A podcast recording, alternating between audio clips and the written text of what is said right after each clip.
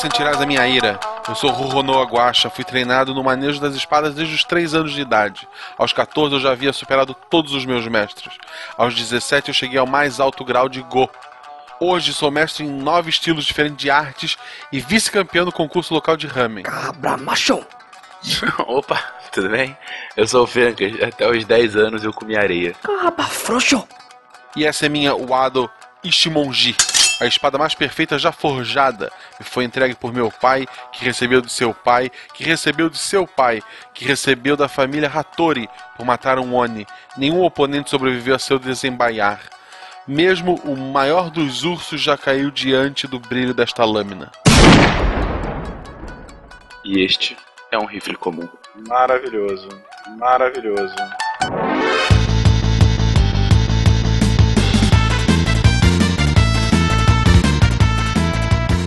Olá pessoas, aqui é Fernando Malto Fencas, diretamente hoje do Rio. E como vocês podem ver, a voz não vai ajudar, mas falaremos de Japão. É isso aí, eu conto com a compreensão de todos. Aqui é Matheus Professor Barbado de Curitiba, Paraná. E quando o dia está limpo, exercite os músculos na lavoura. Quando o dia está chuvoso, exercite sua mente com a leitura. Provérbio japonês.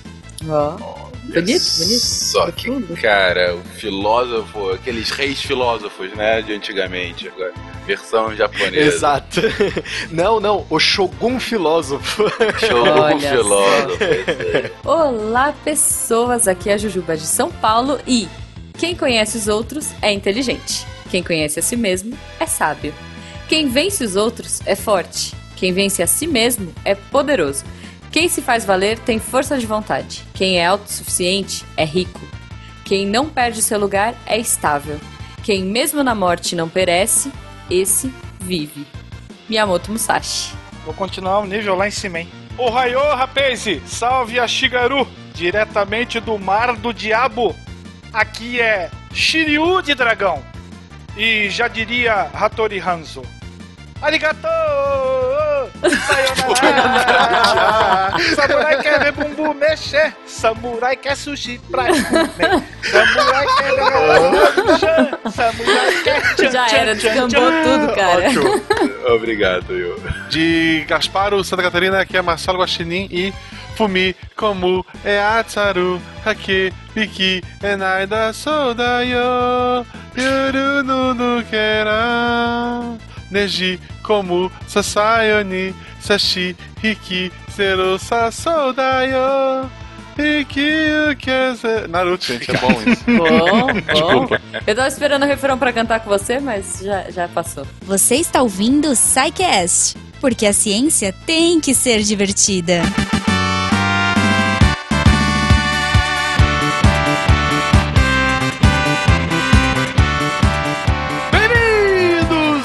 a sessão de recadilhos do SciCast.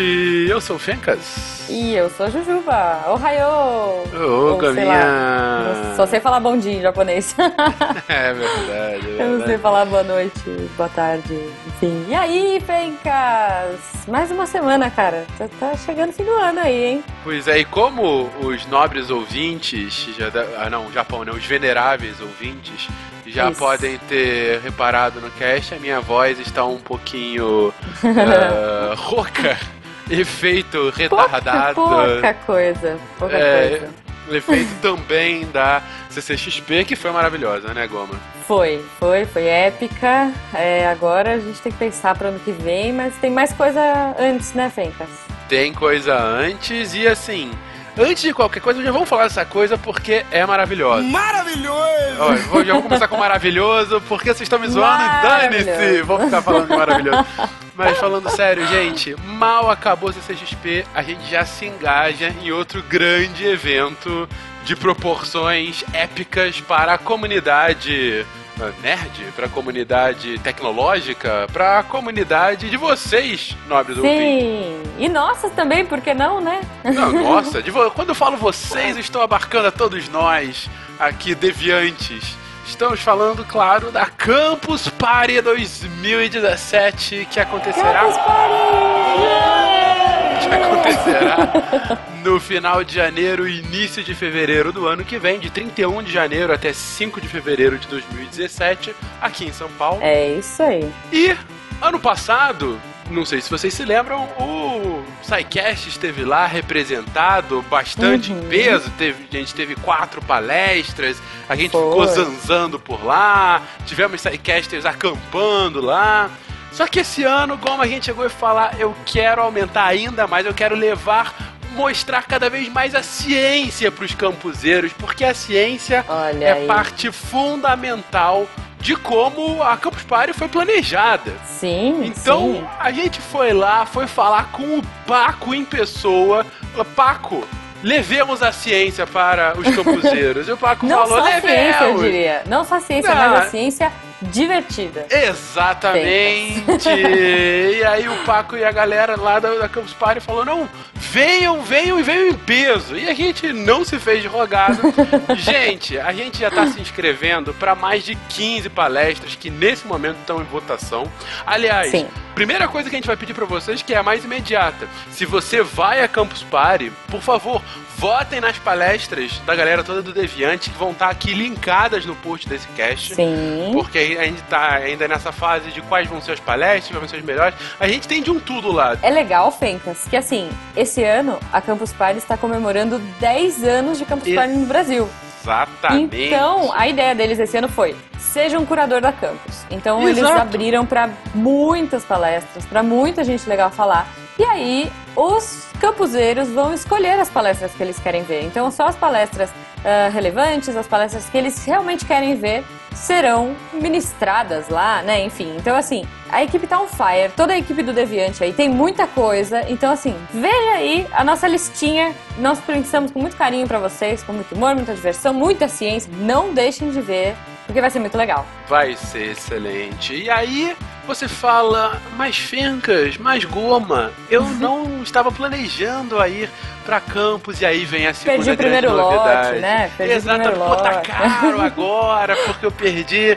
Não há problema, porque essa é a segunda grande novidade. Sim! O Portal Deviante é uma das comunidades parceiras selecionadas pela Campus Party e, como tal, se você quer ir para Campus Party, se você quer se inscrever ainda e mais do que isso, se você quer se inscrever com o preço do primeiro lote, aquele que já passou há uns três meses atrás, basta você ir acessar aqui o link que vai estar aqui embaixo no post, que é quero entrar na Campus Party via Portal Deviante, via SciCast. Uhum. E com esse código você paga 220 reais para ter uma semana de diversão de Campus Party. De ciência, de diversão, De de, tudo, pena, de tudo. de Werther, de guacha, de fencas, de todo mundo. Vai De ser todo on mundo. fire. Eu também tô lá. De todo mundo. E aí você pensa, cara, que muito legal. E aí eu vou poder ver as palestras de vocês, vocês vão ficar lá zanzando. E aí vem a terceira grande novidade. Caramba, Fencas, para com É isso. muita novidade. Eu tô aparecendo.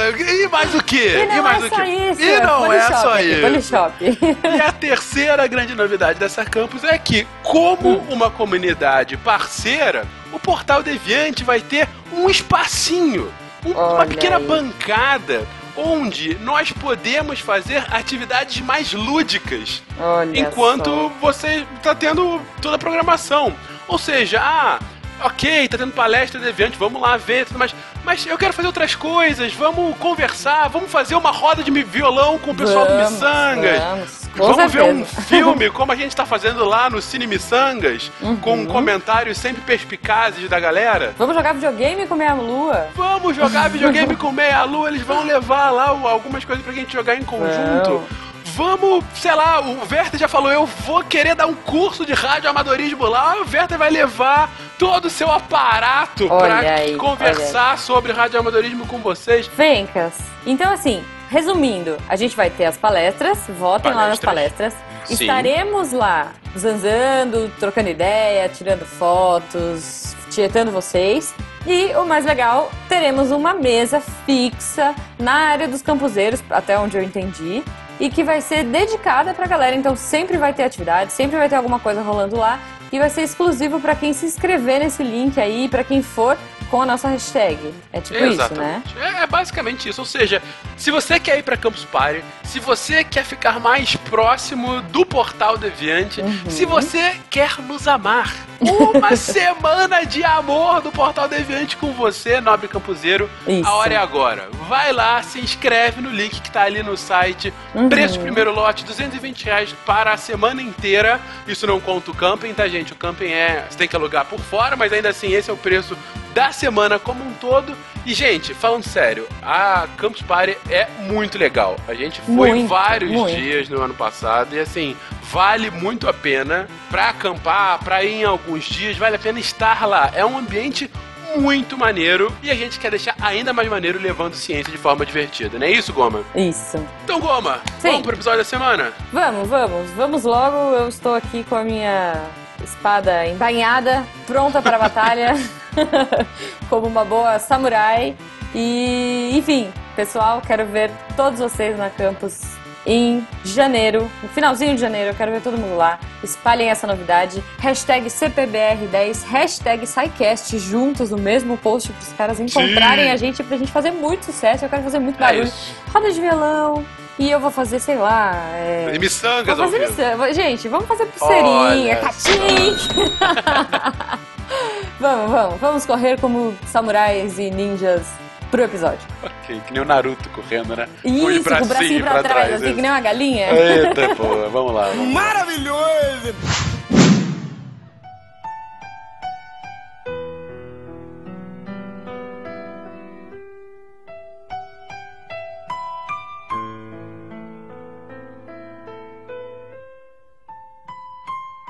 Nas mãos do destino, um grande guerreiro japonês chamado Nobunaga decidiu atacar o inimigo. Embora tivesse apenas um décimo do número de homens que seu oponente. Ele sabia que poderia ganhar mesmo assim, mas seus soldados tinham dúvidas. No caminho para a batalha, ele parou em um templo Shinto e disse aos seus homens: Após eu visitar o relicário, jogarei uma moeda. Se cara sair, iremos vencer. Se sair coroa, iremos com certeza perder. O destino, ele nos tem em suas mãos. Nobunaga entrou no templo e ofereceu uma prece silenciosa. Então saiu e jogou a moeda. Cara apareceu. Seus soldados ficaram tão entusiasmados que ganharam facilmente a batalha. Após o combate, seu segundo em comando disse-lhe orgulhoso: Ninguém pode mudar a mão do destino. Realmente não, disse Nobunaga, mostrando-lhe reservadamente sua moeda, que tinha sido duplicada, possuindo a cara impressa nos dois lados.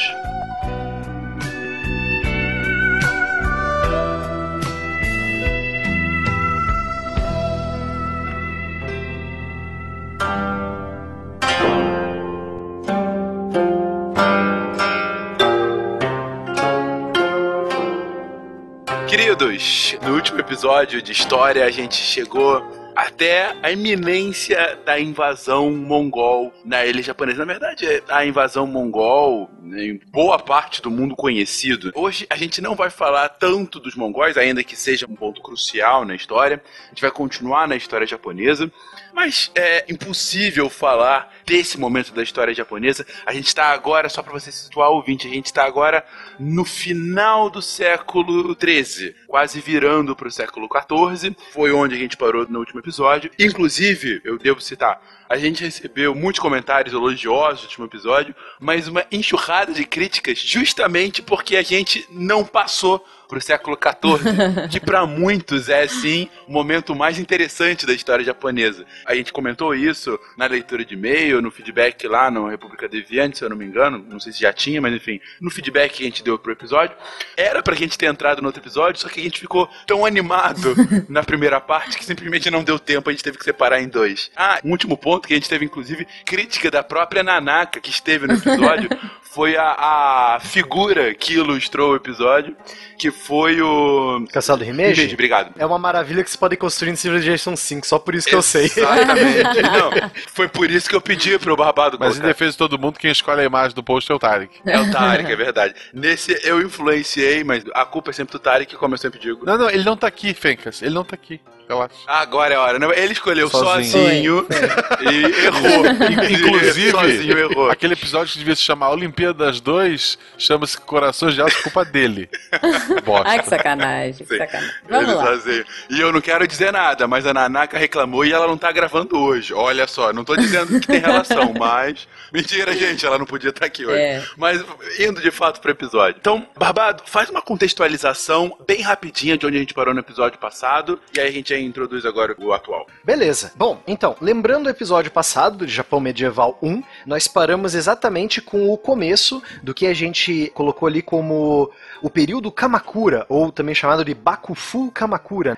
É, o Spengler, você lembra o que era Bakufu, cara? Eu não, eu não tô conseguindo me lembrar direito o significado da palavra. Bakufu é o governo das tendas. Governo das tendas, isso. Então, o líder militar da região de Kamakura, os primeiros daimyos, né, os projetos de daimyos, eles tomaram o poder depois de uma longa guerra contra outras famílias poderosas do Japão. Então, você tem o imperador, mas você também tem o shiken. O shiken é o primeiro tipo de shogun que existe no Japão. Ele não é o imperador, mas é ele quem manda de verdade, né? E ele era então, bem nós estamos fashion. nesse período. Ele era bem fashion também. Ele era- Ele era shiken. Ai, eu não podia perder a piada. Não, não podia. Sério? Boa, boa, Juju. Ok. Bom, então, nós estamos nesse período aí, 1240, 1250. Então o Japão está sobre a tutela e o governo do Bakufu Kamakura, dos líderes de Kamakura. A região onde hoje em dia é bem próxima da onde é Tóquio. Então é naquela região ali. É durante esse período também, 1240, 1250, que nós vamos ver o grande império de Gengis Khan surgindo no mundo. E nós vamos ver também que logo depois da morte de Gengis Khan, também chamado de Temujin, logo depois da morte dele houve uma briga pelo poder, como sempre, né? Você, os líderes mongóis eles são eleitos, eles não são dados de pai para filho, então não precisa ser necessariamente o filho do Gengis Khan que subiu ao poder, pode ser o irmão dele até ou uma outra parte da família. Nós temos o neto de Gengis Khan, que é Kublai Khan, que ele controlava toda a China, né, no período mongol chinês, que nós estamos guardando já na nossa gavetinha para um outro cast já, né, Fencas? Exatamente. Então aí você tem toda essa coisa da conquista mongol ainda correndo nas veias de Kublai Khan. Você pode muito bem ver Kublai Khan naquela série famosa do Netflix, Sim. Marco Polo. É, né? o gordinho. Que é uma série. Isso, o gordinho. que por sinal, o ator participou do Doutor Estranho. Aquele ator chinês lá, o bibliotecário, ele é o mesmo ator que faz o Kublai Velho, imagina uma festa de família, tipo, oh, vovô morreu, né? E agora? Imagina o velório. É um, um olhando pro outro com medo de ser assassinado, com medo de quem vai pegar o trono. Devia É, ser tenso o negócio ali, cara. E Juba, eu te dou uma outra situação extrema. Imagina no velório do Gengis Khan, e aí eles ficam falando: "É, vamos lá então começar a separar o espólio dele. Vamos falar aqui do que, que ele tá deixando pra gente. Metade do mundo conhecido. Quem vai ficar com o quê? Mas tudo bem, continue Né? aí, babado.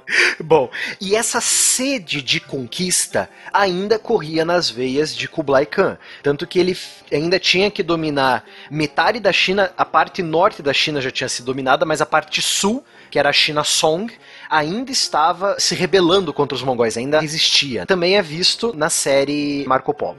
Bom, Kublai Khan também tinha o sonho de conquistar o Japão. Detalhe, até esse momento, até 1260, 1270, o Japão nunca tinha sido ameaçado de uma invasão. Então, desde as origens do Japão, que nós já vimos lá no- na história de Japão antigo, até esse momento, então, 500, 600 anos de história, sem as ilhas serem invadidas. Então, o povo dali estava seguro, não havia sido invadido.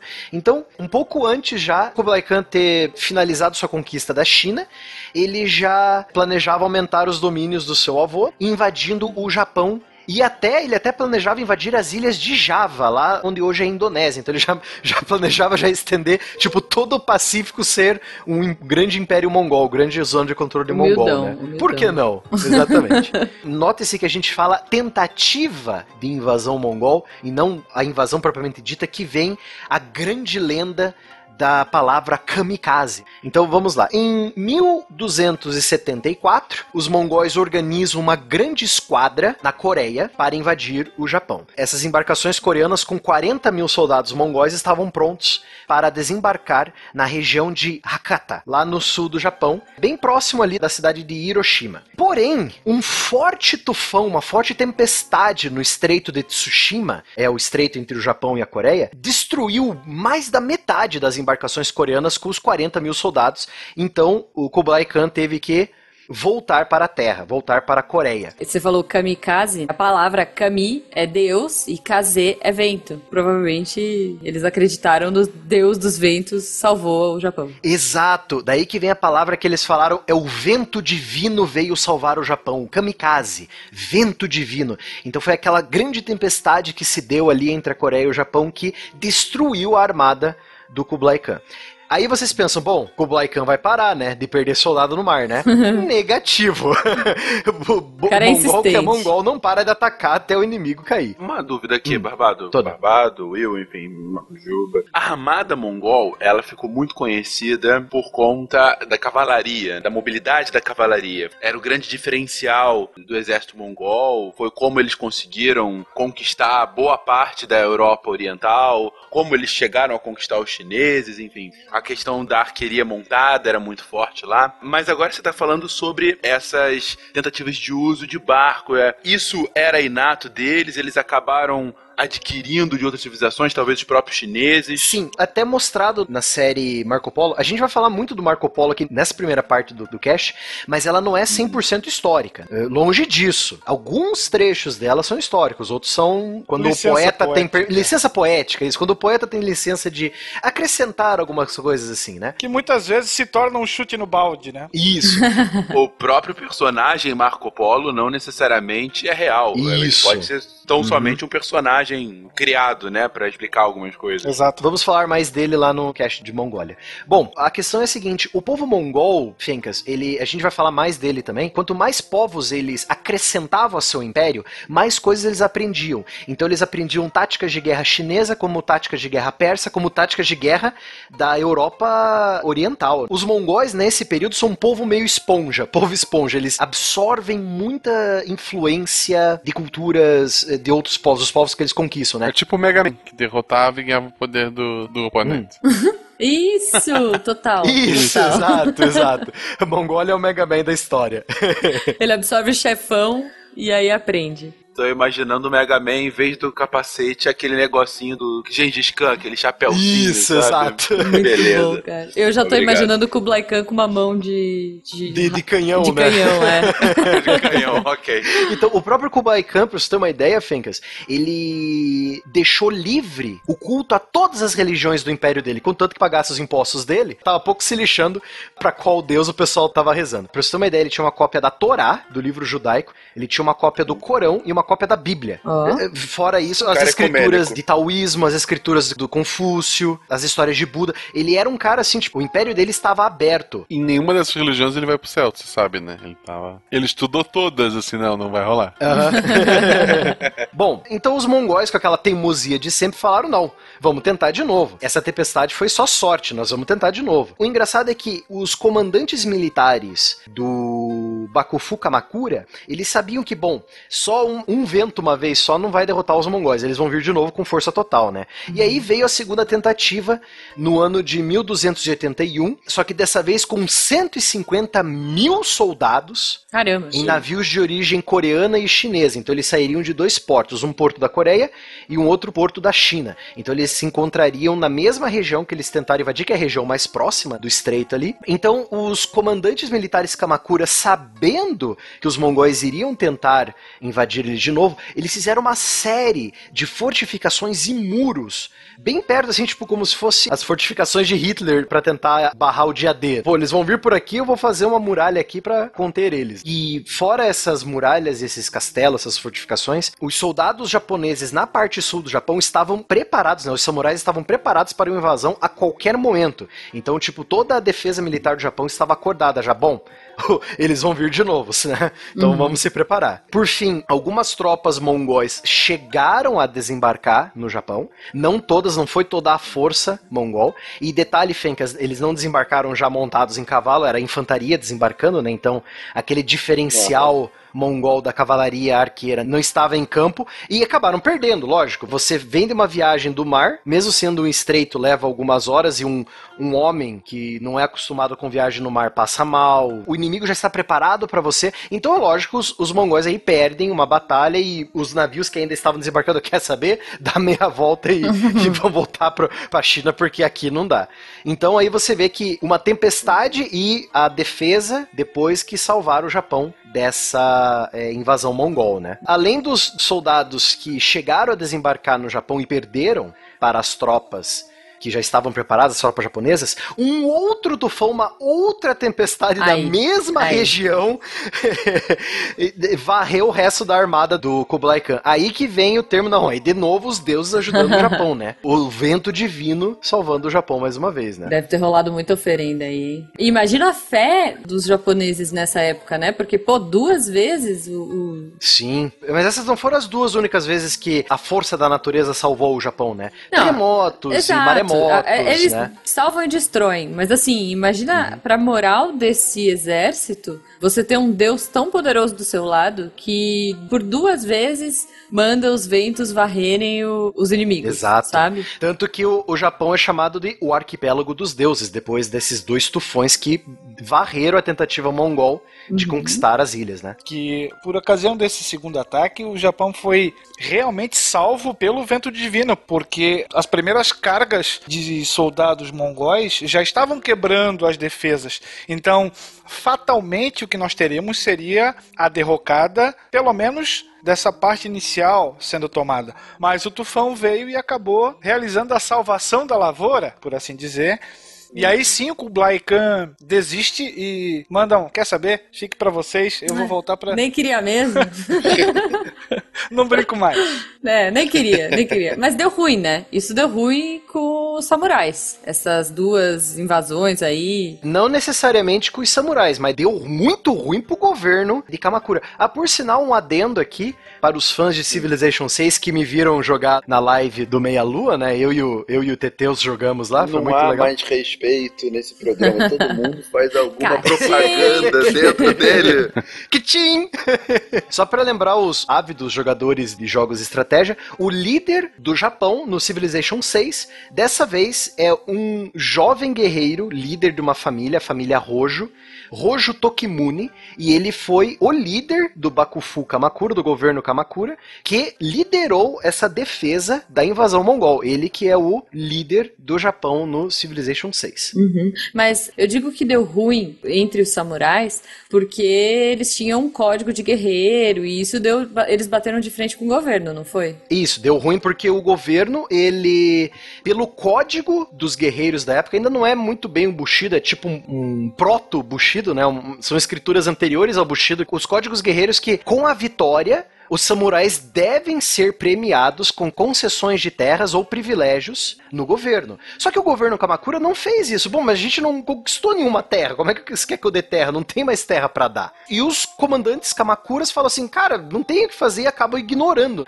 Os dirigentes do governo japonês dessa época simplesmente ignoram essa tradição do guerreiro japonês e ignoram essas demandas e aí tem uma crescente no movimento contra o poder Kamakura. Quer saber? Esse governo não é lá muito bom não, vamos derrubar.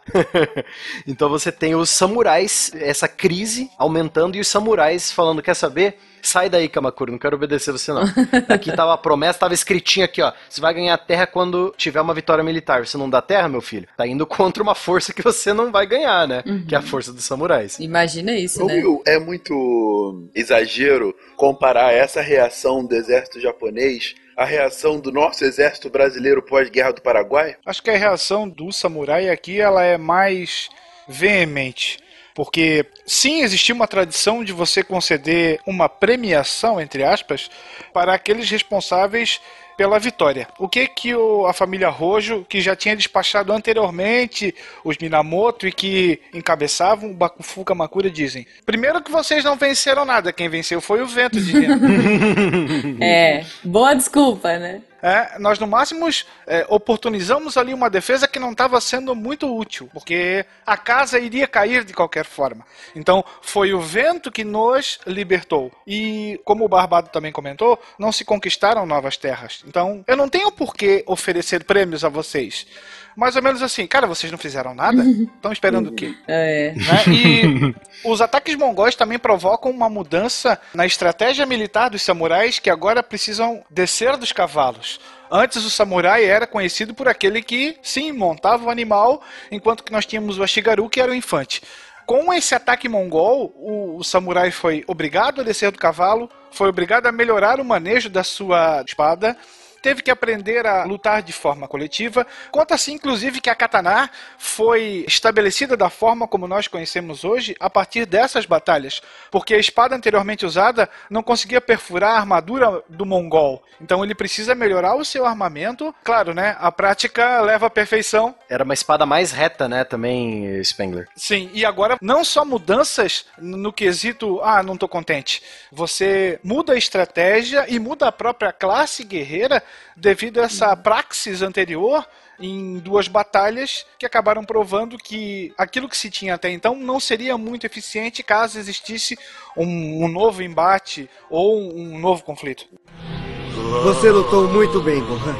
Parabéns. Mas. Papai! Por favor, filho, diz pra sua mãe me perdoar.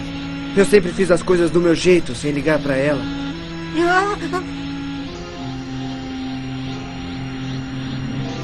Se cuida, meu filho. Isso também não é muito diferente do que a gente já viu em diversos outros momentos passados na história de como que o choque entre duas civilizações leva a mudanças internas em ambas, né? Exatamente. Não é à toa também que o, o governo de Kublai Khan se desestabilizou depois dessas fatídicas tentativas. Aí o pessoal viu que quer saber os mongóis estão perdendo força, tá na hora de recuperar as terras que a gente perdeu. Sim, exatamente. É, Porque a gente ainda vai ver isso com mais detalhe no cast que a gente tratar dos mongóis, mas boa parte do ímpeto e da extensão que chega o domínio mongol é justamente também pelo terror que se inspirava. Do exército que não perdia nunca, que só crescia. Aquele exército que invadiu e dominou a Rússia. É, você vê só, Não né? é pouca coisa, cara.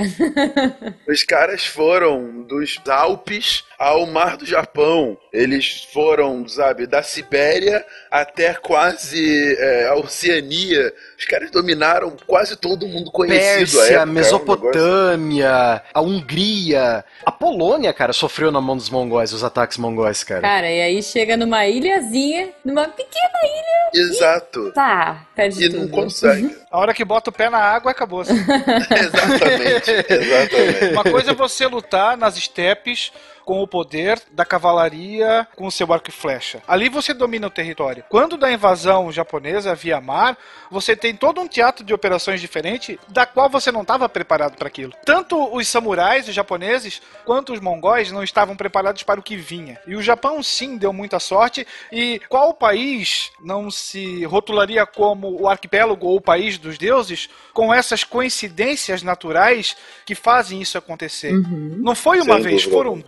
Certo? Exato. Exatamente. Então, não tem como você não levar isso em consideração. A mesma força que nos protegeu oito anos antes vai dar as caras e vai nos proteger de novo, certo? E aí é claro que você vai se dizer, Na mesma região, né? exato, no mesmo local, né? É claro que você vai dizer que você é especial, que você é o eleito. Sim, sim. Não, mas isso é, sem dúvida alguma. E isso vale pro contrário também, tá, gente? Quando a gente fala de como isso é utilizado, por exemplo, não foram poucos os governos de diversos impérios ao longo da história que caíram por conta de secas excessivas, de um ano mais quente, ou por conta de invernos mais rigorosos. Porque no momento em que o rei é um sucessor do divino e você tá tendo condições climáticas que para aquele povo são causadas por conta da vontade divina, o rei não está cumprindo a sua função. Ele deve ser substituído. Tu lembra lá do cast de Egito? Em que os faraós nada mais eram do que os caras que sabiam quando o rio ia encher, quando o rio ia, ia, ia tornar a terra fértil, quando não ia.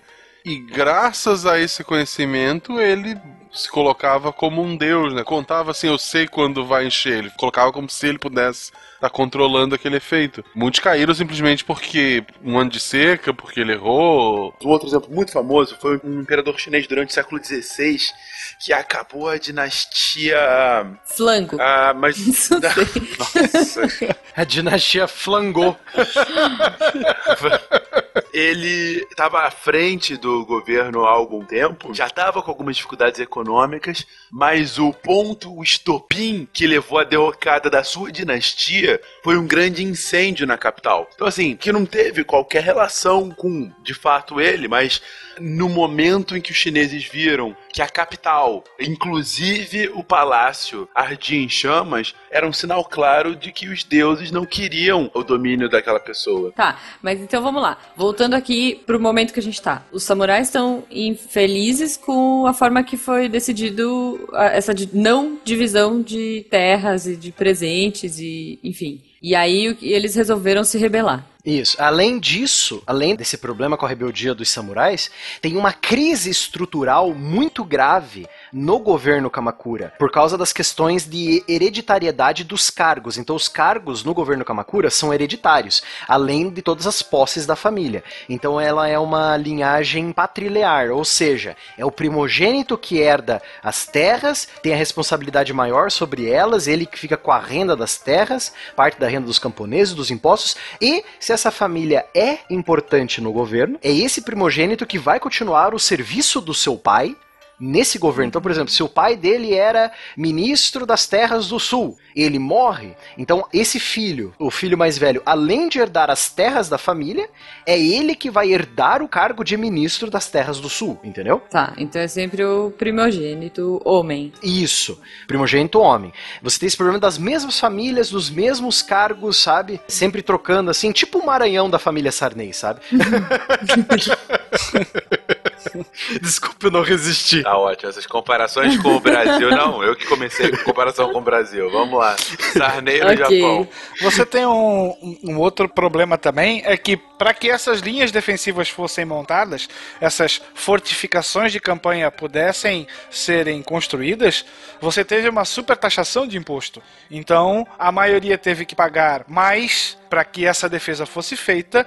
Isso fez com que a própria população também começasse a questionar o governo lá da família Rojo. Você tem então os samurais gritando e dizendo não tá legal. Problemas de cunho familiar porque era comum você ter um daimyo com vários filhos.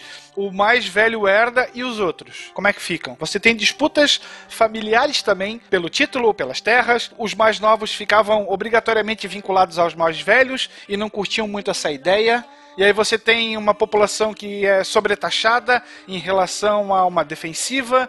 Então, apesar do departamento de propaganda falar em vento divino e nós somos os caras, tem todo esse outro lado que faz com que o governo de Kamakura leve uma espetada aqui, uma espetada dali, até que ele venha a cair num futuro muito próximo. Então, aí é essa eventual queda que muitos samurais, o povo e muitos nobres e muitos, muitos filhos mais novos de famílias nobres olham para esse governo Kamakura e falam assim: Eu aposto que se o imperador voltasse a governar, tipo, sem a ajuda de nenhum shiken, sem a ajuda de nenhum shogun, né, nenhum líder militar, só o imperador governasse, eu aposto que ia ser muito melhor. Então você tem esse movimento de novo para que o imperador volte a governar o Japão, sozinho. Infelizmente, por causa de todas essas crises e essas revoltas, essas rebeliões, muitos chefes samurais, antes fiéis ao governo Kamakura, e agora descontentes com os Hojo, os líderes do governo, acabaram sendo infelizmente derrotados, né? Então várias revoltas começaram a surgir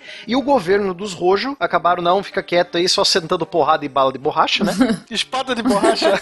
Padada de borracha no, no, Ai, nos caraca. que horrível. Spray de Que pimenta horror. também. Tá bom. Spray de raiz forte, por favor. Wasabi. Spray de Spray de wasabi. Wasabi. Segure seu wasabi aqui. Ai, cara. Bom. Então, aí você tem toda essa revolta, essas manifestações, essas lutas mesmo, lutas armadas.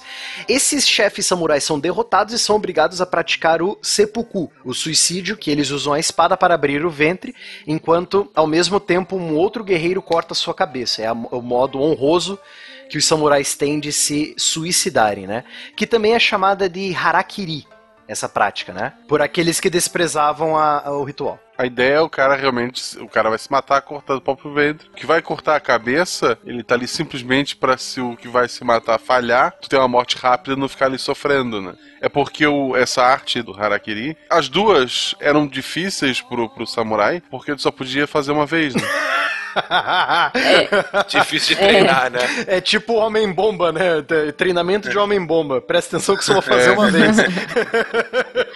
Então tu tinha, por, por mais que a gente esteja brincando, se tu falhasse em ter uma morte rápida e instantânea, tinha um cara pra te decapitar pra ter certeza que tu não ia ficar sofrendo ali. E, e, gente, vamos combinar, deve ser horrível, né? Imagina a dor. o- É, é muita coragem, né? Pra fazer um sepulcro. É a morte do guerreiro derrotado. Exato. Se você tivesse tempo, você teria que fazer o ritual completo. Como é que funcionava mais ou menos esse ritual? Então, tomava um banho, vestia roupas brancas para ocasião, comia o seu prato predileto e ainda por cima compunha um poema. Gente. Tudo isso testemunhado por, por seus Porra. amigos muito próximos. E aí, como o Guaxinim falou, um dos seus auxiliares ficava na parte da retaguarda para dar o golpe final. Isso tudo sem decapitar o suicida. Então não é um negócio tão simples assim, vou meter a espada aqui, vou rasgar a pança e ah, deu. Não. Tinha todo um ritual que deveria ser feito, claro, se desse tempo, Se né? desse tempo. Eu gostei do. Frase, pega pra mostrar a morte. Talvez não desse nem tempo pro uh, né? Tipo, harakiri em japonês, traduzindo rasgar a pança. Tá bom? Ok. Rasgar a pança fazendo. "Uh". Bom, então beleza. Eh, Rolou isso, e aí? Isso, então, aí você tem o governo matando os revoltosos contra esse governo, ou seja, repressão e repressão crescente, mas o governo ainda continua enfraquecido, o governo continua em crise. E aí, por fim, aparece o imperador Go-Daigo, novamente tenta reunir nobres e soldados fiéis à sua causa, em 1334, ele organiza um governo em Kyoto, que é longe da cidade de Kamakura, é longe do governo do Shiken de Kamakura, do, do líder militar de Do Kamakura, do Shogun, né? O Shogun de Kamakura, com participação daqueles nobres fiéis a ele. No entanto, só os nobres mesmo, as famílias mais nobres que apoiavam ele, ganharam a permissão da aristocracia imperial. O samurai novamente foi deixado em segundo plano. O imperador tratou os samurais fiéis a ele como bucha de canhão. Tipo, você tá aí só pra me colocar no poder. Então esse período que começa em 1334, ele é chamado de restauração Kemu, que só teve duração de, pasmem, três anos. Então, foi, Beleza. Kyoto foi invadida e o imperador, né? é, Perdeu a cabeça, digamos assim. Eu brinquei, né, que o imperador Godaigo perdeu a cabeça, né? Na verdade, você não pode matar o imperador, porque querendo ou não, o imperador é uma figura divina. Foi uma brincadeira, só que ele perdeu a cabeça. Ele perdeu o mandato dele, né? E aí, o que, que você faz com um cara desse? Então, aí que tem o problema. Você tem os chefes de Kamakura lutando contra o próprio imperador. Não, peraí, tem alguma coisa muito errada aqui agora, né? Tem alguma coisa muito errada. Então surge algumas famílias nobres que tentam, mais alguns que, tipo, ah, não, eu estou neutro, ou agora eu estou apoiando os Rojo de Kamakura. Esse pessoal começa a virar casaco ou começa a escolher lados, né? Tem uma família, a família Ashikaga, tem origem no clã Meu Minamoto. Deus. Na verdade, é Tô me Ashikaga. segurando, continua. Ah, tá, desculpe. Que Ashikaga. Vai. Vai, vai escagar, a família vai escagar. Bom, aí nós temos uma família nobre, a família Ashikaga, que ela tem origem no clã Minamoto, que se você lembrar lá do primeiro programa de Japão medieval, os clãs Minamoto foram derrotados pela família Rojo.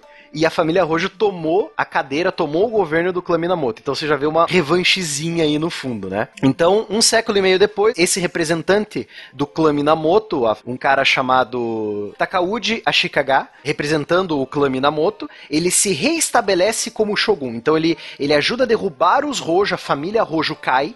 E a família Ashikaga toma o controle dela, então, de novo, um parente dos Minamoto no governo, né? Então você tem esse líder militar, o Shogun, de novo, com o clã Minamoto, né? Com a família Ashikaga, em Kyoto. É, é até bom a gente lembrar disso, gente, do episódio passado.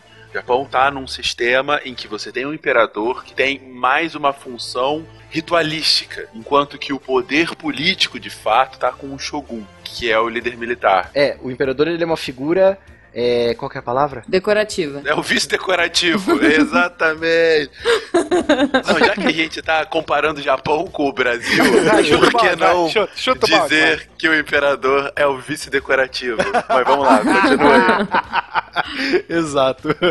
Bom, Só que no não. entanto, Só que não. o imperador Godaigo, que sentiu o gostinho do governo absoluto nas mãos dele, não largou o osso. Ele não abriu mão de sua posição que ele tinha ganho ali no- nos três anos que ele ficou no governo sozinho, sem os Kamakura eh, metendo o bedelho no que ele decidia. Ele e seus aliados, que ainda existiam nobres que defendiam que não, o imperador tem que ser absoluto né, no seu governo, eles vão para Kyoto e tentam governar a partir. te- Tem uma cidade entre Kyoto e a cidade de Nara, que é a, a primeira capital do Japão, lá do Japão antigo, que a gente estudou também. Tem uma cidade entre Kyoto e Nara chamada Yoshino. Então ele decide governar bem ali, perto de Kyoto, ele estabelece sua corte na cidade de Yoshino. Os Ashikaga, para legitimar a sua posição, escolhe um novo imperador, ou seja, ah, quer saber, esse imperador aí tá muito... é, eles inventaram alguma desculpa lá que não, pera aí, esse imperador aí não é filho dos deuses, coisa nenhuma, eles escolhem um outro imperador, então você vê o Shogun dando um golpe para colocar um outro imperador no governo. Aí que você tem, Jujuba, o período de dois imperadores no Japão. E vocês veem aí que mesmo um Shogun tentando depor o imperador, ainda assim ele não tenta dar a si o poder. Ele precisa da figura cerimonial, porque é assim que funcionavam as instituições. Ele quer manter essa forma, né? De governo. Tipo, ele manda, mas tem ali alguém que faça os rituais. Exatamente. Enquanto os inimigos dele querem só dar o poder total para um imperador e pronto. Cortar a imagem Exatamente. Então, assim, isso só para reforçar como que, independente do momento histórico, independente da civilização, as instituições são extremamente relevantes para a gente entender como funciona aquela, aquela civilização.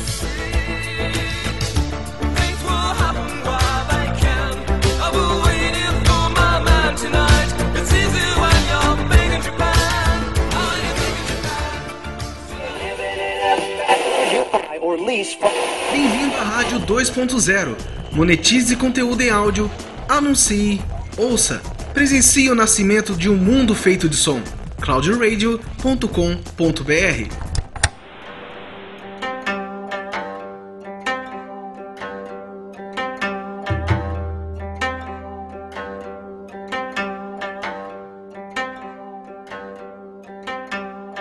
Então, aí de 1336 a 1392, quantos anos aí, pessoal? Eu não sou bom em matemática, eu sou formado em história.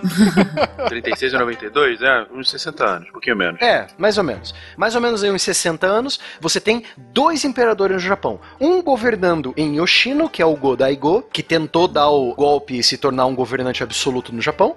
E você tem o imperador em Kyoto, marionete da família Ashikaga, na corte norte. Essa disputa continuou, tanto que até as tropas leais aos Ashikaga cercaram Yoshino, ou seja, então a cidade de Yoshino estava permanentemente cercada, até em 1392 que Godaigo falou, quer saber, eu desisto dessa brincadeira, não gosto mais, tá faltando comida na minha mesa, então é melhor desistir mesmo, né? Então aí você tem essa rendição desse imperador Godaigo. Aí você tem então o estabelecimento definitivo do clã Ashikaga no distrito de Kyoto. Aí que vem o nome desse período japonês de 1392 a 1573, chamado período Muromachi, que é o- a região ali da cidade de Kyoto. Período Muromachi ou é esse período Sengoku? Não, daí o nome dado a esse período de 235 anos. Aqui é o distrito de Kyoto chamado Muromachi. O período Sengoku vem depois, Fencas. Período Sengoku é o período dos estados em guerra. O período Muromachi está englobado no período Sengoku. Porque logo no início do Muromachi já começa a descambar pro pau cantar de novo. Isso, E exatamente. aí vai ser até a época considerada como a época de ouro dos samurais, que eles vão ser mais úteis do que nunca. Porque você vai ter o Japão sendo sacudido de norte a sul por várias revoltas. Exatamente. Mas, Will, essa instabilidade foi justamente por conta dessa deposição do imperador ou porque o imperador novo não tinha a força necessária para a unificação assim do Japão? Na verdade, foi por causa do governo de Shogun, novamente. Nós falamos de um arquipélago onde as terras são limitadas. Se a gente contar o percentual de terras férteis no Japão, vai chegar mais ou menos a 20%. Então, terras que são passíveis de agricultura são muito valiosas. E são as primeiras a serem ocupadas. E aí a gente cai naquele mesmo problema dos samurais do começo. Tipo, os samurais de um lado Isso. ganharam, mas não tem terra, porque, enfim, é o mesmo território. E Continua o mesmo problema. E aí, cadê as nossas terras que você prometeu? Cadê os nossos prêmios, as nossas premiações? Os camponeses continuaram sofrendo com uma super taxação, uma alta absurda nos impostos, porque, bom, um monte de guerra, um monte de revolta, você precisa de dinheiro pra pagar soldado, Claro. né? E precisa de dinheiro pra pagar o conserto do que foi quebrado, né? Da- das casas queimadas, dos castelos derrubados. Bom, então você tem aí a super taxação da população inteira e a elite desse novo eh, shogunato, do shogunato Ashikaga, ainda não satisfeita porque ela ainda não conseguia os prêmios que ela tanto queria, entendeu? Então você tenta tapar os buracos lá com as suas mãos do navio afundando, mas aparecem mais buracos que você não consegue tapar mais, entendeu? Então você não resolveu o problema principal, sacou? Sim, sim. Você tá substituindo um problema pelo outro. Então, esses 250 anos que rolou esse governo não foi um governo nem um pouco tranquilo, é isso? Não. Aí que os daimyos, que são os senhores feudais japoneses, começaram a se desligar mais e mais do governo central e falar: quer saber? Eu não vou mais obedecer esses Ashikaga, eu vou controlar o meu feudo e pronto. Então aí você tem o Japão mais fragmentado do que nunca. Cada um cuida do seu e os Ashikaga que se danem. pra não falar outra coisa. E esse período aí de 250 anos de lutas, então, é o que a gente chama de período Sengoku, Isso correto? Acaba quando reúnem sete esferas, essa, esse período. é o período Sengoku. Exato. É. Ah, meu Deus. Cara, se com um ventinho eles já ficaram todo impressionados, um Kamehameha e o cara tava até hoje lá. Imagine que dama. Eu não tô podendo rir, cara. Eu tô começando a tossir aqui, vai. Bom, várias revoltas vão começar a surgir nesses 250 anos do período Muromachi e do período Sengoku Jidai. Tanto que tem a guerra civil mais famosa, assim, antes das guerras Sengoku Jidai, que foram as guerras que o Miyamoto Musashi participou, as guerras do famoso Oda Nobunaga, do Ieyasu Tokugawa, etc. Teve uma outra guerra que foi mais uma revolta camponesa também, revolta camponesa de samurais mais pobres. Foi a Guerra de Onin, iniciada em 1467 e foi por 11 anos, então ela foi até 1478. Então foram várias revoltas camponesas e revoltas de samurais e famílias mais pobres, né, famílias nobres mais pobres, que queriam mais prestígio, mais dinheiro. Aí o Japão ficou mais dividido ainda, sabe, mais brigas internas, os shoguns brigando um com o outro para dominar a terra um do outro, entendeu? Então era cada um por si. O Japão era uma coxa de retalhos em que cada retalho quer comer o outro, Sim. sabe? E dá pra imaginar, né? Porque esses mais pobres, eles cada vez sendo cobrados mais, tendo menos e cobrados mais, né? É natural que o elo mais fraco acabe sofrendo aí. E aí nós entramos no período Sengoku Jidai, que é o mais famoso, né, Spengler? Vai ser o chamado período dos estados em guerra. Mais ou menos lá pelo século XV, se calcula que existiriam cerca de 260 daimyo, o que na prática, ou hum, seria talvez um equivalente para a história ocidental de um senhor feudal, entre aspas, o que corresponderia que seriam 260 estados que estariam permanentemente em guerra. Muitos formavam alianças, mas essas alianças só se mantinham até que objetivos imediatos fossem atingidos e eram sucedidos por traições, assassinatos. Então você vivia um samba do crioulo doido total. Exato. Spengler, muitos também se aliavam por, tipo, daimyos menores com Sim. terra menor, às vezes se aliavam com daimyos mais importantes Sim. por casamento ou por aliança escrita mesmo. Então você sempre tem as famílias mais importantes. Por exemplo, você tem o Esuji, você tem os Tokugawa, os Oda, os Ashikaga, os Chozokabe, os Shimazu, sabe? Então você tem a- as famílias mais importantes, as mais fortes. Então você tinha um, os daimyos menores, eles meio que orbitavam em volta desses daimyos maiores, né? Depois que o Bakufu Kamakura cede, e você vê que ele não é aquela coisa indestrutível que antes você tinha com a força das espadas, todo mundo vai tentar tirar uma lasquinha pra si e vai tentar meter a cabeça por cima do muro e dizer: opa, aquela terra lá é melhor do que a minha. Que tal a gente pular esse muro? E para isso vão ser utilizados os samurais. Cada daimyo desse tem os samurais à sua disposição e nessas junções de maiores e menores, você vai aumentando o seu número de, de combatentes também. É por isso que nesse período Sengoku a gente tem tanto castelo. Porque, gente, Sim. castelo é mato, né? Além de ser a chamada era de ouro dos samurais, vai ser sim a era de ouro dos castelos, que vão se tornar símbolos de riqueza e de poder. Claro, as primeiras edificações vão ser algo muito simples. Você vai buscar no, no teu território um local que seja de difícil acesso, talvez uma posição mais elevada. Você não vai pensar muito em onde construir e como fazer. Não há tempo para isso. Depois, sim, aí você vai tentar utilizar um rio, um fosso, algo mais arquitetado para o negócio funcionar. O legal também, Spengler, você falando assim dessa mudança arquitetônica nos castelos japoneses, o legal é você ver que no decorrer desses 250 anos, você vê que os castelos japoneses eles vão criando terraços e vão criando níveis. Eles vão subindo, né? Eles vão subindo, então ele começa assim, por exemplo, ah, começou como só um, um forte, tipo um forte Apache, assim, sabe? Tipo só um murinho de madeira e umas Só uma torres paliçada, né? Uma paliçada, isso, uma paliçada. Depois não, agora vamos reforçar com tijolos e pedra. Agora vamos fazer mais um nível e mais um nível. Vamos então é, uma é que nem torre, o né? jogo, exato, é que nem o jogo Shogun 2 Total War, que a gente já citou no primeiro episódio de, de Japão medieval, vamos citar aqui de novo. Cada vez que você escolhe melhorar o castelo das suas províncias lá no, no, no jogo, você vê que quando se o inimigo atacar, você vai ver que bom, o primeiro castelo tem só um nível. Aí o outro castelo tem dois níveis. Aí o castelo mais forte tem quatro níveis. Então você tem que tomar uma muralha, aí subir, tomar a outra e subir, tomar a outra para tomar o castelo em si, entendeu? São edificações muito interessantes de serem analisadas. Era uma forma de você demonstrar poder, de você intimidar o seu adversário. Quanto maior o castelo, mais rico e mais influente era o dono dele. É o legítimo, o meu é maior do que o teu. Chora neném. Chora, neném. Não, e claro, né? Porque pra que dinheiro pra, enfim, comida e pra cuidar do povo? Era tipo briga de reizinhos construindo castelinhos. Exatamente. Mas aí, Spengler, eu tenho uma dúvida pra você, brincando aqui, né? Falando, ah, meu, os caras estão gastando dinheiro pra construir castelo e brigar pra ver de quem é maior aí. Mas e como é que fica a população? Como é que fica a organização de cidade, agricultura, toda essa parte? Porque, meu, a qualquer momento podia derrubar tudo. Como que era? Nós começamos a ter aqui uma divisão social bem clara do Japão. Então nós vamos ter uma classe exclusiva dos samurais, nós vamos ter comerciantes, artesãos, nós vamos ter agricultores. Quando esses castelos começam a ganhar áreas maiores, eles vão dar origem, inclusive, a novas cidades.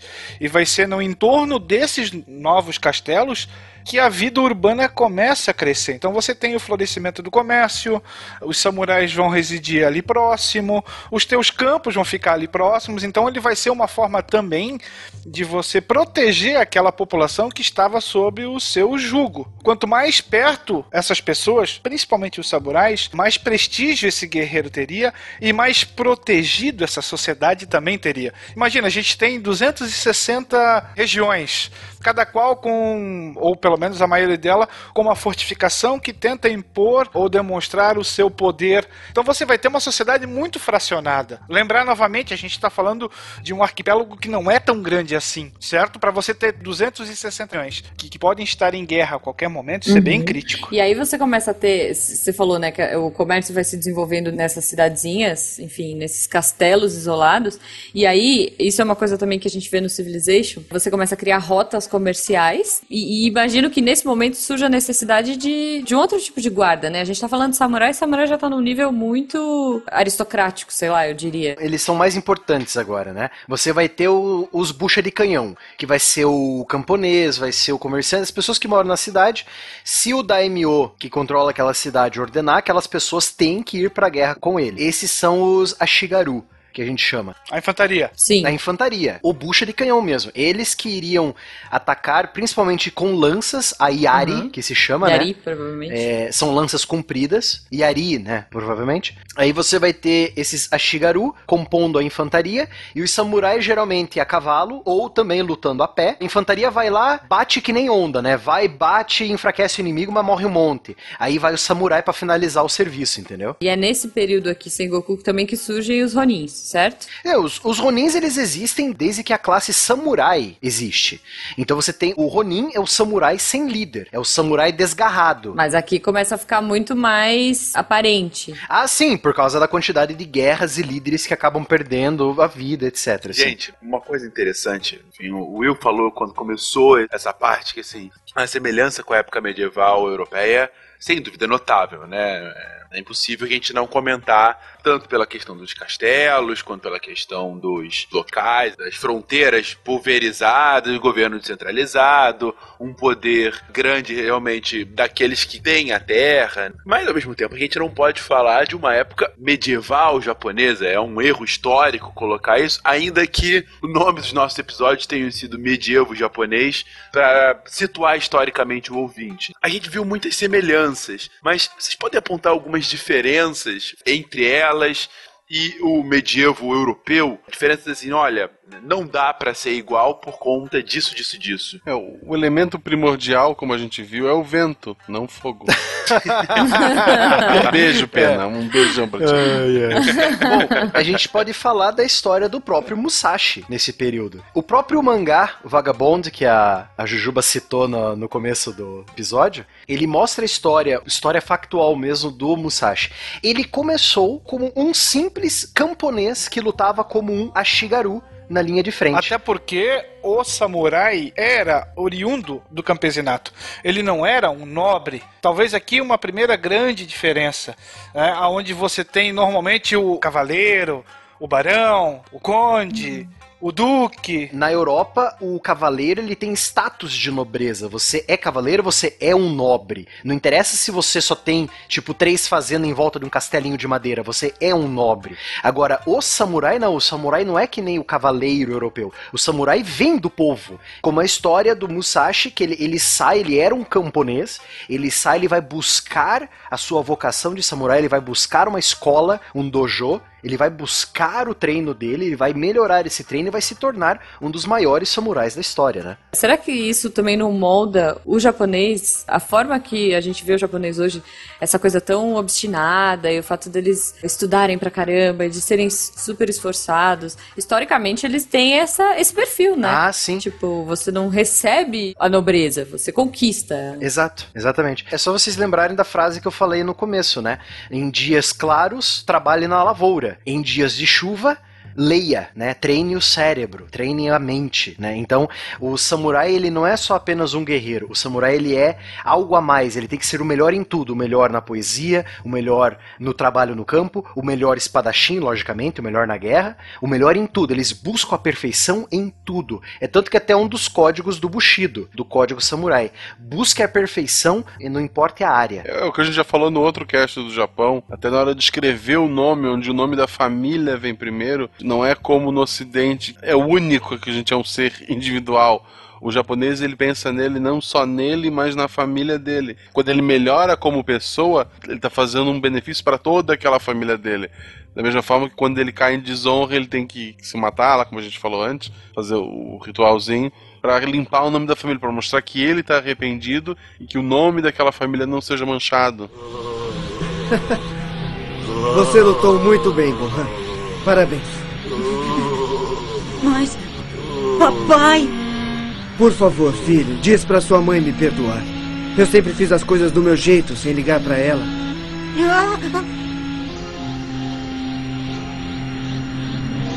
Se cuida, meu filho.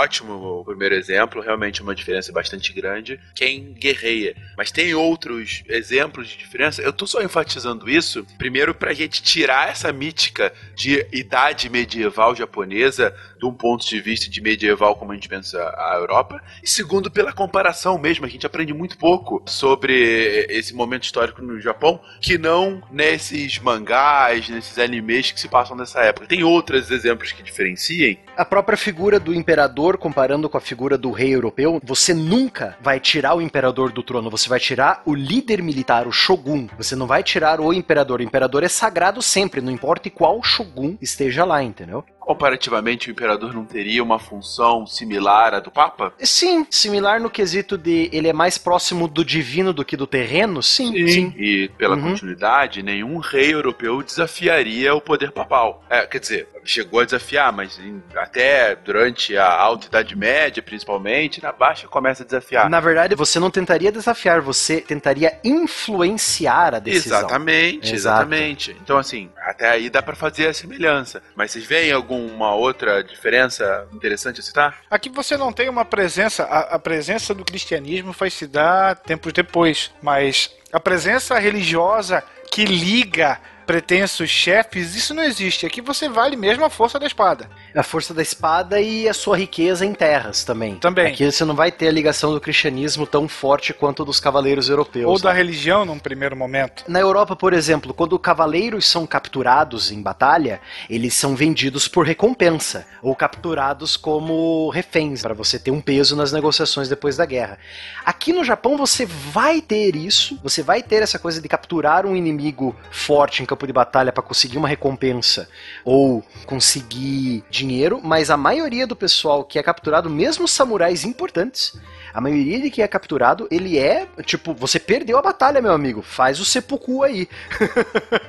Mas chega um momento em que há de se ter uma unificação. Chega um momento que qualquer momento histórico de estados em guerra, e a gente tem vários também ao longo de diversas civilizações, um dos reinos que acaba conseguindo unificar os demais e, muito provavelmente, reinar sobre os demais. Isso não é diferente com o Japão, é verdade? Ah, com certeza não. Aí você tem a principal família, o principal daimyo, que vai liderar essa unificação, que é o daimyo da família Oda. Mais especificamente, o menino chamado Nobunaga Oda. Ele vai ali da península, de uma região bem próxima a Kyoto, por sinal, na região de Owari, se eu não me engano é Owari, Owari. Ele vai junto com seu aliado o Ieyasu Tokugawa, que era de uma província próxima sua também, ele seguraria as forças do norte do Japão, o Tokugawa seguraria o norte, enquanto o Oda marcharia diretamente para Kyoto. Lógico, não foi tão fácil assim quanto ele pensou, né? Teve várias batalhas, vários encontros, várias traições no meio do caminho. É interessante você ver essa coisa do samurai, que o samurai tem que ser nobre, o samurai tem que ser o melhor em tudo que faz, ele tem que respeitar a palavra, tem que ter respeito. O interessante é que os líderes desses samurais que se dizem samurais também, né? O Oda, o Tokugawa, a família Takeda, os Ashikaga, sabe? Eles traem, eles mandam assassinar com veneno, sabe? Que diziam que era a arma mais sem prestígio, sem nobreza da época. Então você vê isso que os soldados respeitam esse código, mas os líderes dos soldados que se dizem samurais também não respeitam, né? Então você vê essa diferença aí também do o soldado respeita o código, mas o próprio líder não respeita, né? Busca artimanhas. E, e até uma outra referência que a gente não pode citar mais uma vez de Civilization aqui, e você vê como esse momento histórico é importante, pelo menos para a cultura pop ocidental. Só nesse episódio a gente cita três personagens que são líderes, mais uma vez, do Japão do Civilization em diferentes momentos, né? O Oda Nobunaga no 5, o Tokugawa no 1 e no 4, e no início a gente tava falando do Kamakura, que é o do 6. O Rojo, Rojo Tokimune, do, do Kamakura, do, do governo Kamakura. Ah, perdão, é o Tokimune do governo Kamakura, exatamente, isso. No 6. Parece bobo, gente, esse tipo de comparação, mas isso mostra como que os líderes dessa época do Japão eles ganham um poder de influência como grandes líderes para a nação, para a civilização de fato, até hoje, né? E aí você vê como é a base do atual Japão. A gente está falando aí que a gente está construindo verdadeiramente o sentimento nacional japonês, o embrião do sentimento nacional japonês. E você tá falando, Fencas, de cultura pop, tem diversos, diversos mangás e animes que retratam esses personagens dessa época. Nossa, muitos. É. Tem, um, tem um anime que eu lembro muito que é o Sengoku Bazara, se não me engano, algo assim do tipo. Ele é totalmente passado nessa época da Sengoku Jidai. E lógico, é, os líderes das grandes famílias daimyos têm superpoderes, né? Mas, mas é bem interessante você ver também. Você tem um que eu e a Jujuba citamos aqui também, que é o Vagabond, né? Que é o mangá muito bom, muito bom. Pasmem, você tem um anime que todos os, os grandes líderes das famílias importantes da Sengoku Jidai são transformadas em menininhas colegiais com superpoderes também. Afinal, é o Japão. é. É, o nome, se eu não me engano, é Oda Nobuna, não sei das quantas lá, alguma coisa assim. Cara, é muito zoado, é muito engraçado. É, mas nem necessariamente coisas que retratam, mas a gente tem, sei lá, Inuyasha, por exemplo. Inuyasha é totalmente fantasia e tem um personagem lá que é o Oda Nobunaga. Sim, no mangá eles encontram o Oda Nobunaga. No programa da TV, eu acredito que eles não fizeram. No, no anime. Mas no mangá eu tenho certeza que, que tem episódios históricos, é o personagens históricos. Uhum. É, tem um Nobunaga. Eu não tenho certeza se é esse O- Oda Nobunaga, mas quando ele se apresenta pra personagem principal, a Kagome, ela fica toda tipo, ah meu Deus, eu tô conhecendo o Nobunaga, que incrível! Então, assim, esses personagens que a gente vai falar agora, eles são muito icônicos pra cultura japonesa e muito importantes. Então é legal citar aí, tem muitas obras, procurem e indiquem aí no post, porque talvez a gente tenha dado canelada, mas enfim, vocês colaborem. Tem vários mangás que são famosos, se passam, as histórias se passam durante esse período. Além do Vagabond, nós temos o Lobo Solitário, que é bem famoso. Lobo Solitário. Tem Blade, sim. a Lâmina É, do e, Imortal. e é isso que eu falei. Além desses históricos, tem os que não são, mas que referenciam. Os próprios filmes do Kurosawa que destacam isso, na verdade o Kurosawa ele vai pegar o período dessa guerra civil japonesa, da Sengoku Jidai, vai misturar com influências do Shakespeare e vai fazer um mashup aí bem bacana que vai dar os filmes do Akira Kurosawa, né? O que eu lembro mais é o Han, que é baseado no King Lear, se eu não me engano. Tem o Yusashi Yojimbo também, que é o coelho, que é legal. Tem vários aí. O próprio Ronin, do, do Frank Tem um Miller. anime muito bom que eu gosto que é aquele Basilisk, que é ninja, mas tem lá o, é, a ideia do Shogun fazendo dois clãs lutarem com a ideia de enfraquecer os dois, porque ele não precisaria mais daquelas forças especiais, aquela mão armada, né? Isso. Foi até legal você ter falado, Guaxinim, do Basilisk, porque é legal você ver essa ligação entre o samurai e o ninja, porque você tinha vários clãs de ninjas, desses que usavam de subterfúgios não muito ortodoxos, né, para a cara do samurai que buscava ser limpo na cara do inimigo, né, matar o inimigo olhando para os olhos dele. O ninja não, o ninja é o assassino, é aquele contratado, ó, sobe ali a muralha, bota um veneno ali, joga uma shuriken ali e dá no pé. Você tem um clã, que é o clã Hattori. O clã Hattori, ele é um clã muito famoso, se não o clã mais famoso de ninjas históricos, né? Nada de Naruto aqui, por favor, Gu- Guaxinim.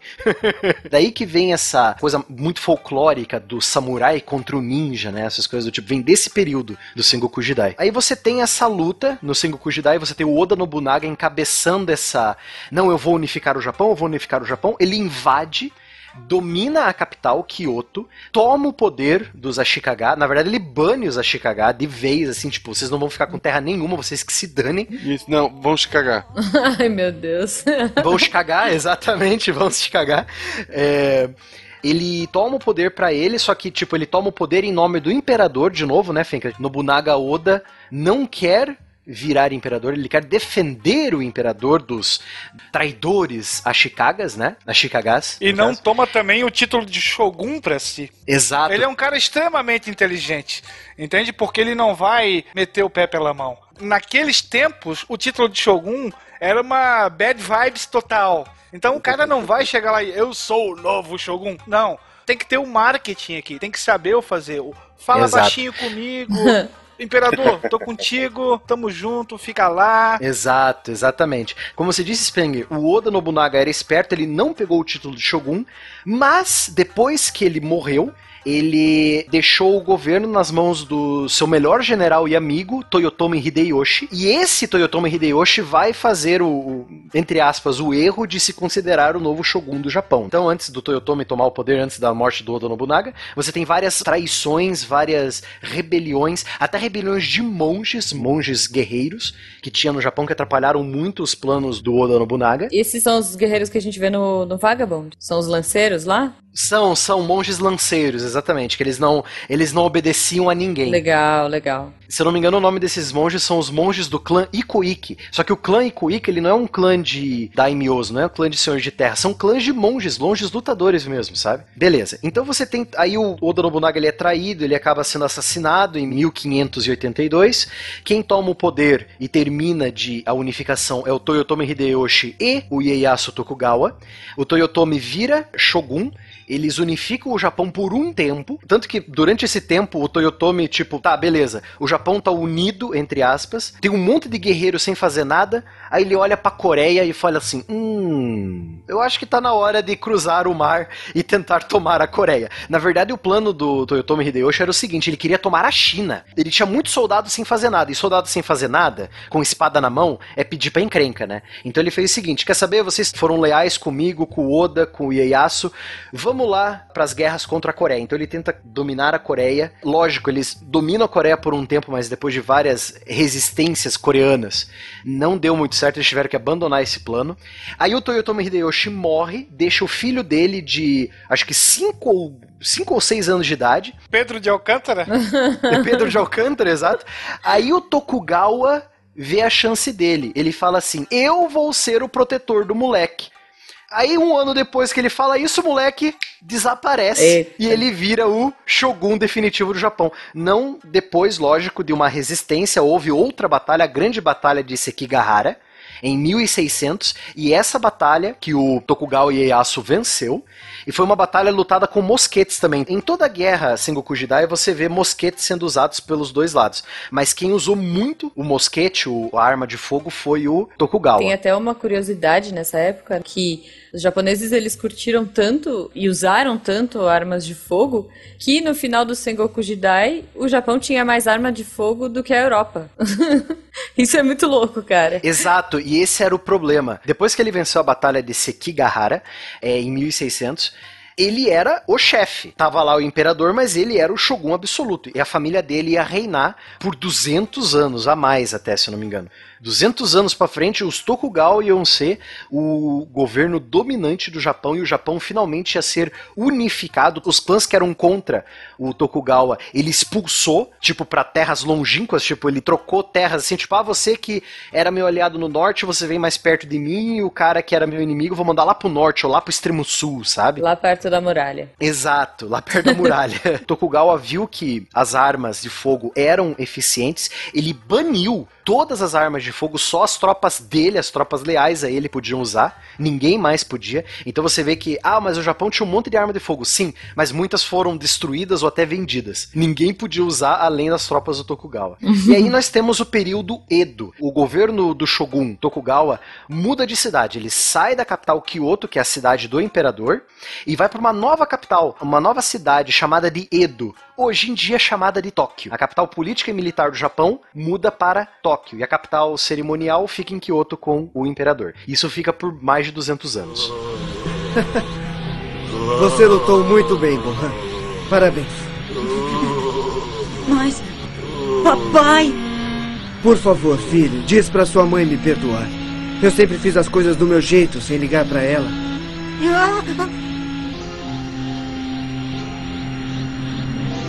Se cuida, meu filho.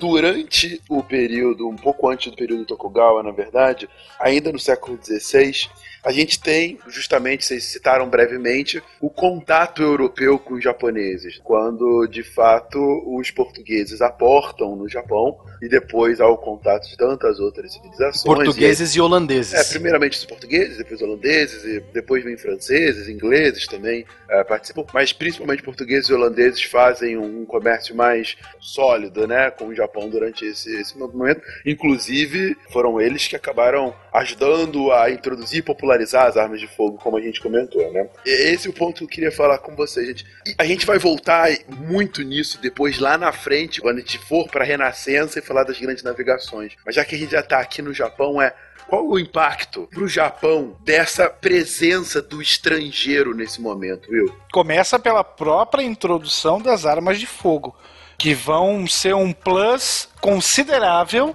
em relação às batalhas, e a gente está falando de de certa forma, irmão contra irmão. O primeiro que vai utilizar as armas de fogo e que vai curtir como nunca vai ser o Oda Nobunaga. Só que a gente tem que lembrar também que quando a gente fala em armas de fogo no século XVI, no século XVII, elas são muito diferentes das armas de fogo do século XX. Então aqui você tem uma arma de repetição, o que torna o disparo extremamente demorado, você tem toda uma preparação do arcabuz para fazer um disparo, você tem que colocar a munição, você tem que compactar a pólvora, você precisa limpar a sua arma e aí você vai disparar. Isso demora muito, você tá vivenciando a batalha na tua frente. Não dá tempo de fazer isso tudo. Um soldado bem treinado podia dar três tiros por minuto com um arcabuz. No máximo, e é legal né? você falar isso no máximo. Era o máximo, era o top, assim. O top de treinamento era três tiros por minuto. É, o legal de você ter falado também, Spengler, do jeito que as armas eram, do arcabuz, é que muitos arcabuzes usavam um sistema de disparo muito diferente. Eles tinham que dar ignição na pólvora Isso. com uma cordinha, um, um cordão é, em chamas. Então eles tinham que deixar aquele pavio em chamas, eles apertavam o gatilho, o pavio descia, acendia a pólvora, explodia a pólvora dentro do cano da arma e impulsionava a bola de chumbo. Ah, é, é um canhão, tem um pavio, mas é um pavio que desce mecanicamente. Você aperta o gatilho, o pavio desce, acender a pólvora. E, e o tiro vai, sabe? Imagina deixar aquele pavio aceso o tempo inteiro em batalha. Você tinha que deixar aquela cordinha acesa, Caraca. queimando aos pouquinhos. Aí começa a chover. Exato, o maior inimigo dessas armas era a chuva, com certeza. A gente fala principalmente das armas de fogo, pela diferença que ela dá num, num combate e tal. Mas se tu for ver esse período medieval japonês, entre aspas, ele é bem depois do medieval europeu. Então não foi só nas armas, muita coisa de evolução, de, de técnica foi trazida para o Japão. Ele, ele deu uma- um salto tecnológico, a gente pode dizer, né, pro, limite da época, muito grande com esse contato com outros povos. Sim, na produção naval, navios melhores, canhões substituíram as antigas catapultas chinesas, sabe? Então é muita coisa mudou mesmo. E o que, que o Nobunaga vai fazer para utilizar tão bem essas armas de fogo, já que seria um equipamento extremamente difícil de ser utilizado?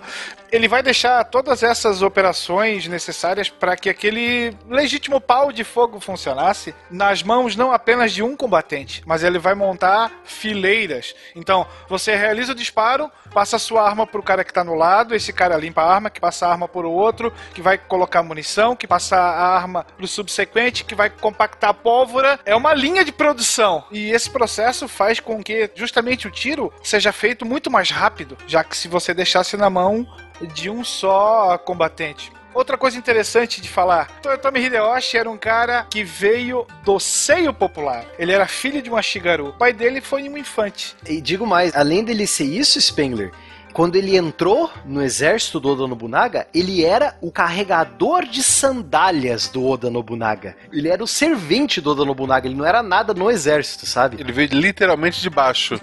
Ele veio literalmente do mais baixo possível, E cara. ele vai se tornar um samurai quando ele protege a vida de um dos samurais em uma determinada. Ele salva, na verdade, ele salva um samurai em uma determinada batalha e como prêmio ele sobe no escalão militar e ele passa a ser um samurai. E ele também vai passar a ser um dos militares mais próximos do Nobunaga que vai estar por dentro das ideias que vai ser utilizado como um emissário um enviado para os outros clãs para fazer o contato. Então ele passa ele vindo de baixo mais ou menos ciente do que seria aquilo ali ele começa a sacar. Quando o seu grande chefe vai ser morto ele vai tomar para si a missão de caçar o, o assassino, cortar a sua cabeça e depositar a cabeça desse assassino no túmulo do Nobunaga. Ele foi morto por um outro general, também general muito próximo a ele. E a visão que o, que o Hideyoshi tinha era de tal forma que ele começa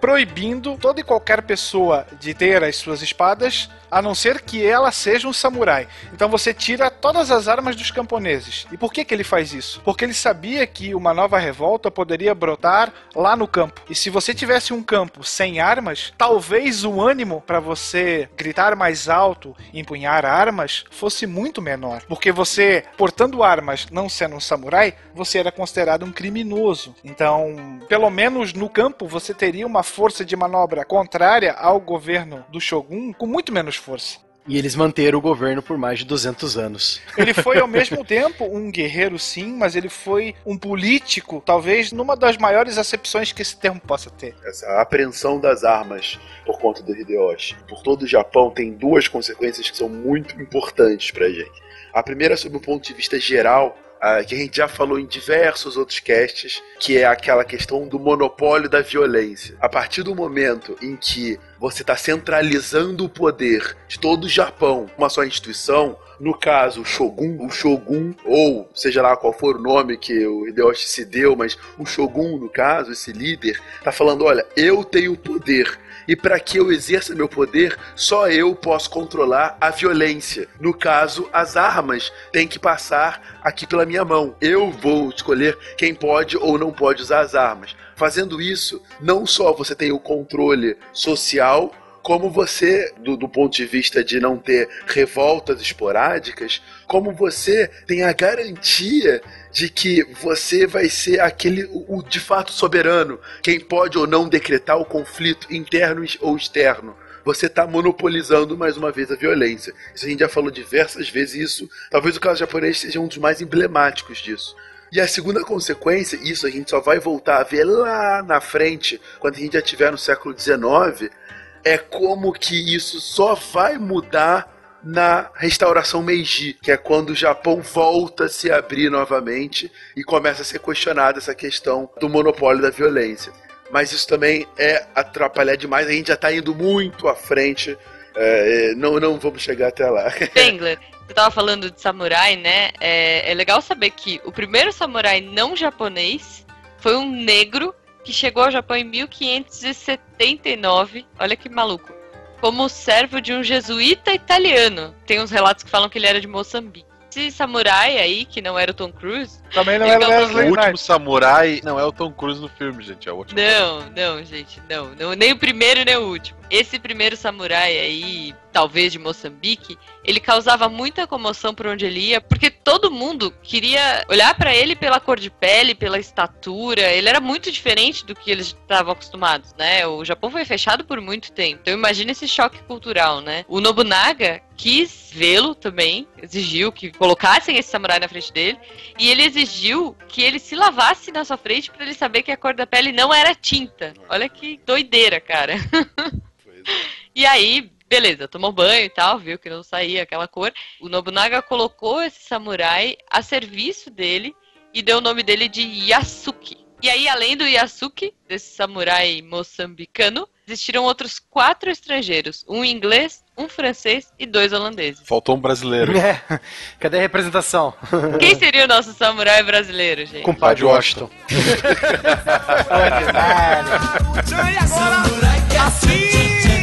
Samurai quer ver bumbum mexer bem gostosinho assim pra mim, vai. Isso. Samurai quer uma. Samurai quer tchan tchan tchan tchan.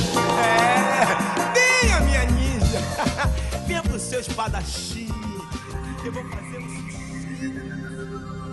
Se a ciência não for divertida, tem alguma coisa errada. Tem que ser divertida. A coisa mais divertida que tem é a ciência.